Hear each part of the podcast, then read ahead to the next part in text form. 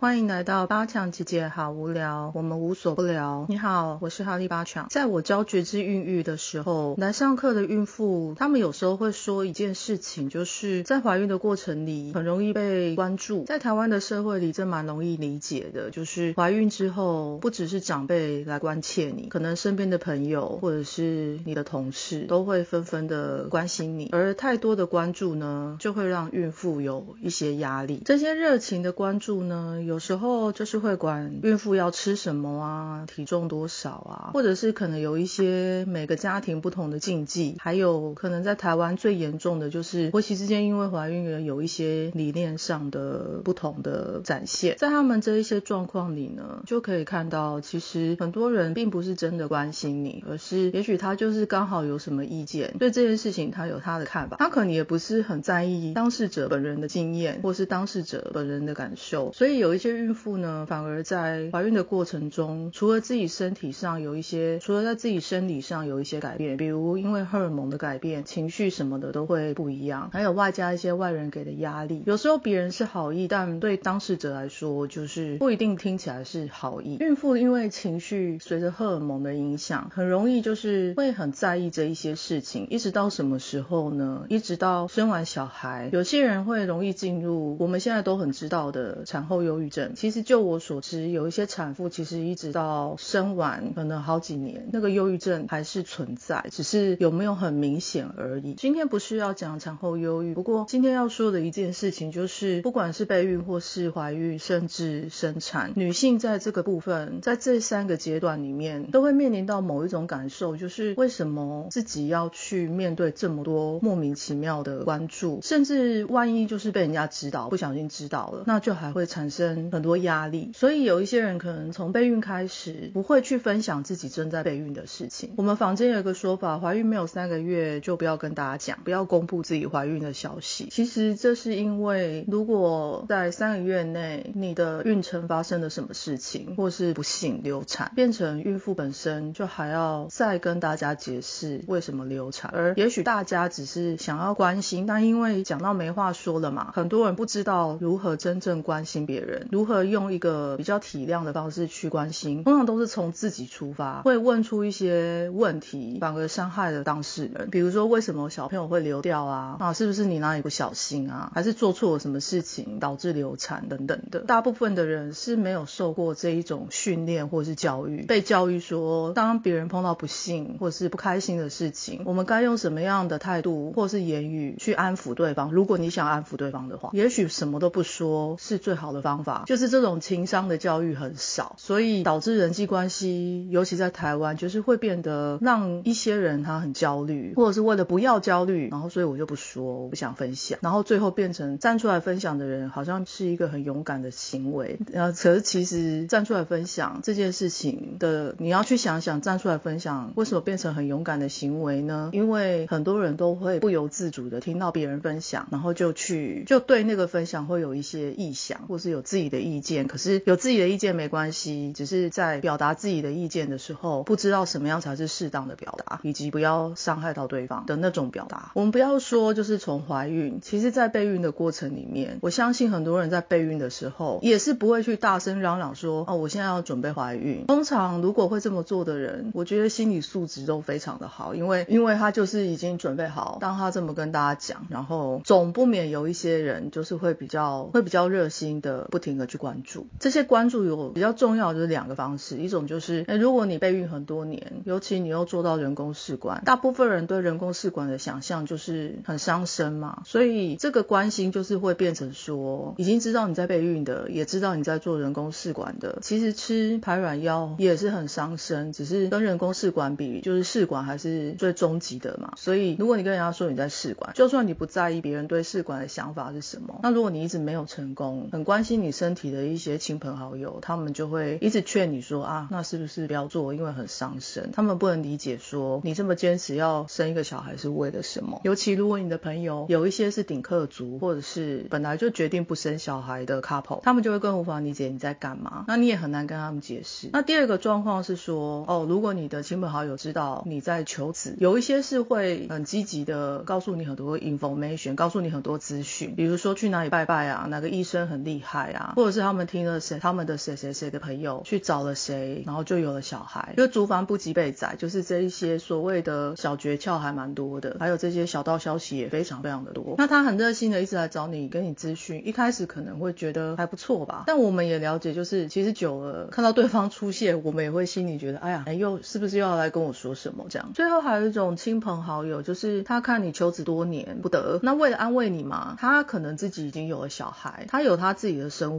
小孩也给他生活里面带来各种不同的挑战，所以他会告诉你说，哎呀，人生不一定要有小孩才完美啊，哦，或者是这个就跟另外一派完全相反嘛，有一派会说，哦，你一定要生小孩才完美，那那这一派就是可能会，因为他可能带孩子也累了，孩子给他很多挑战，也许他孩子还很小，就是那个挑战稍微复杂或是稍微繁琐，所以他会说，不一定要生小孩啊，小孩又不是人生的一切，其实是安慰你，但是老实说，听在求求子多年的人身上，我听到不少这样的人，就是说讲这种话是来刺激我吗？他也自己有小孩的，然后叫别人不要生小孩。呃，在讲这么多拉里拉扎的事情之后，我想说的就是，当我们确定要一个目标的时候，除了必要的讯息，大部分我们都会去做功课吧，就是去看看说网络上很多很多在分享求子的这一些过程，每一个人的过程都不一样，你很少听到一样的故事，即便在网络上这样成千上万篇的求子分享，也很少什么人是一模一样的，对吧？既然每一个人都是独一无二的个案，那么我们就要相信我也是独一无二的个案，而我这个个案就会去走出我自己的路。在我们这样定调之后，就比较不容易被影响，这是其一。其二就是我们也要理解一件事情，这件事情不管有没有备孕，都得理解的，就是这个世界上没有感同身受这件事情，永远不要去希望别人来理解我们，就如同我们也很难难理解那些已经生小孩，他们正在为了小孩努力，或者是因为小孩带给他们人生不同的挑战，带来这样的生活有什么不同？好比说我课堂上的孕妇，他们在生产之后，大部分都会说，哦，原来生小孩之后的生活是完全另外一回事。那对比生之前跟生之后，他们在生之前也是很难想象生之后有了小孩那个是生那个生活是什么，不管在备孕或是怀孕，甚至以后有了小孩，乃至整整个人生吧，我们不要相信感同身受这件事情。我听了别人说的这件事情，然后我说，哦，那我听了之后我可以理解，没有理解这件事情，也没有感同身受这件事情。所有的事情如果回归到自己的身上，如果当别人跟我讲的一些事情，就是我也有可能有类似的经验，我也不敢说，哦，我可以理解他所经验的。这个意识的准备很重要，尤其是备孕很多年的人，除了自己心里面很多情绪上的挣扎，须要内化，还得要遭受到身边各式各样的刺激。讲白一点，就是我有看过很多人，可能光是知道哦哪一个亲朋好友生了小孩都受不了，就是连这样的一个资讯都受不了，因为自己已经求子太多年了，为什么都轮不到自己？而很多这样的人，最后就是会屏蔽掉所有的这方面的讯息，也不想要去脸书上看别人晒娃秀小孩，因为那都是一种刺激。有时候我看到这种言论，或者有人来跟我讲这个言论，我不想再去看这些东西了，我不想再看别人的宝宝，别人秀小孩，我要关掉脸书，我不要看 IG，因为全部都是晒娃晒娃狂人嘛。那我们没有办法阻止别人，所以就只能从自己下手，就是我不要去看。这样的心理状态也是有一点危险，因为你只是暂时躲避。我们不要求自己说我们真心的去祝福别人生小孩或是什么什么的，但是也不必就是到看人家生小孩就觉得被刺激到，因为决定要努力生小孩这件事情是自己的决定，对吧？那一些升起来不明所以的那些情绪，要自己去把它内化。可是那个内化是有的方法，方法有很多嗯，你可以多看书、听音乐，或是去做你自己有兴趣的事情。我能想到的方法最好的就是在昆达尼尼瑜伽里面有很多很多的奎亚或是冥想，它是可以去化解或者是去内化这些情绪。来到我班上的孕妇，因为我会希望孕妇一旦来上课就要上到生，这是我对孕妇的要求。其实，在我们觉知孕育里面并没有这个规定啦，这个规定算是我首创的。因为我在刚教孕妇的时候发现，如果这个孕妇她只是只来一两次，是没有办法解决她内在很多很多的问题，而这个问题呢，可能会 pass 给她的小孩。后来我接到的孕妇妈妈，通常都是很愿意上到生的，从她知道自己怀孕决定来上课，一直到她生小孩，有部分的妈妈，我是有去参与他们的生产，我就会发现，因为经历过这一段内化的过程，不管是来这边做亏亚练习亏亚，或是做冥想，他们这些内化的过程，一直到他们生，甚至一直到生之后，呃，一个月坐月子嘛，在困难的瑜伽觉知孕育里面，我们称作就是产后四十天这样，在这样中间，我这样观察，多数的妈妈都会告诉我说，因为有来练习，有固定的练习，一直到生，他们在情绪上或在思想上会有一些变化，而这些变化都是正向的，他们有更多更多对于自己己的观察，有很多很多的觉察，这个在怀孕的过程是很重要的。呃，以后有机会我们再来讲这个孕妇是在整个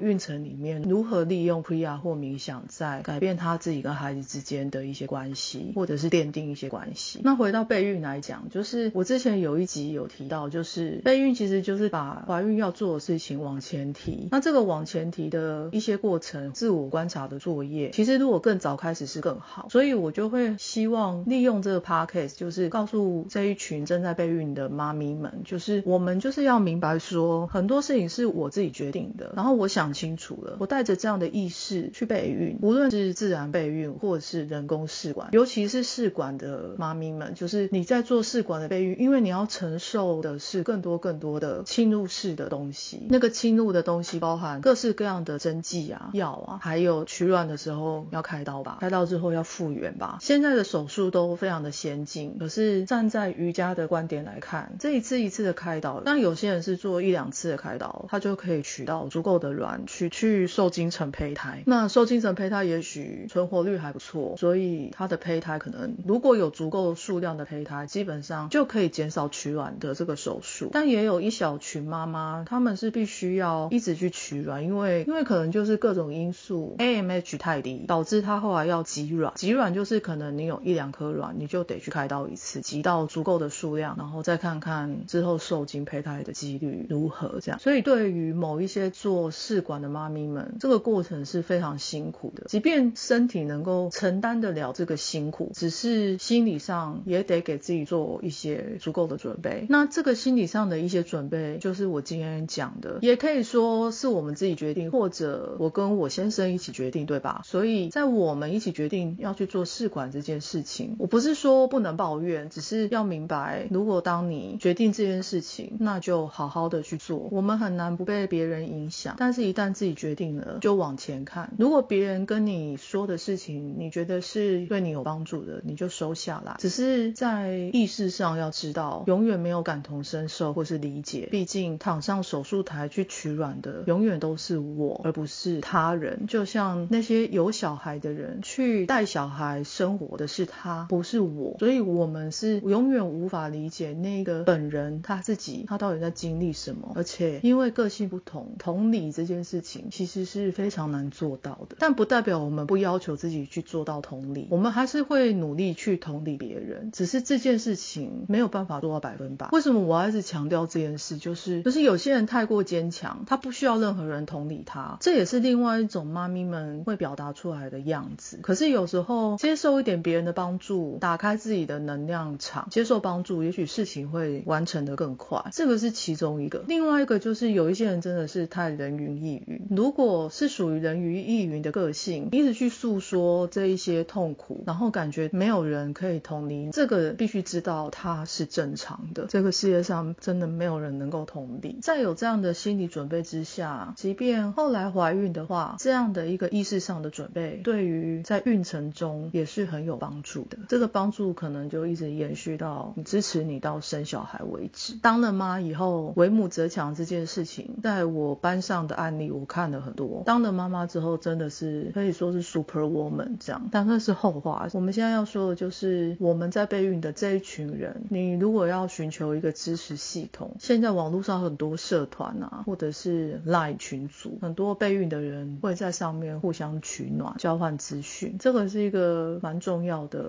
支持。但是啊，我看到即便这样的支持团体或系统，也有很多闹纷争啊、翻脸的一些毛病。我不知道为什么会这样，但我想也许这就是这可能就是人类群体会发生的事情。如果那些支持系统非常的不稳定，或是让你不舒服，怎么做呢？那当然就是离开啊。既然我们可以不看脸书，我们当然也可以不要去加入很不稳定的支持系统，不需要因为一些恐惧觉得不敢离开或是什么的。我们就是这一集呢，就是希望带给备孕妈咪们一个意识，尽量不要很理所当然的觉得别人就要来同理我们，或是别人就是应该跟我们感同身受，因为即便我们也做不到相对的要求，不可能的，我们也很难去同理那些跟我们完全不一样，或是过着不同生活的人，或是有不同生活条件的人，这样子我们就可以减少一些自我可怜的状况。当然，怜悯自己是好事，但有时候因为可能情绪爆发，那种就是觉得大家都对不起我的，不管谁讲什么都会触怒到我的这种心态，是势必要调整的。这个是这一集我想要分享的一个观念，我不一定是对的，因为我只是想要分享我自己的想法。尤其教了将近十年的孕妇瑜伽，看了一些孕妇的一些改变，这些改变是有可能的。如果能够提早发生在备孕的人身上，应该会更好。本来去年我就想要开一个有关备孕的课程，给真正在备孕，尤其是试管很多年的人，想要开个课程给他们。只是后来因为 COVID-19 这个执行就暂时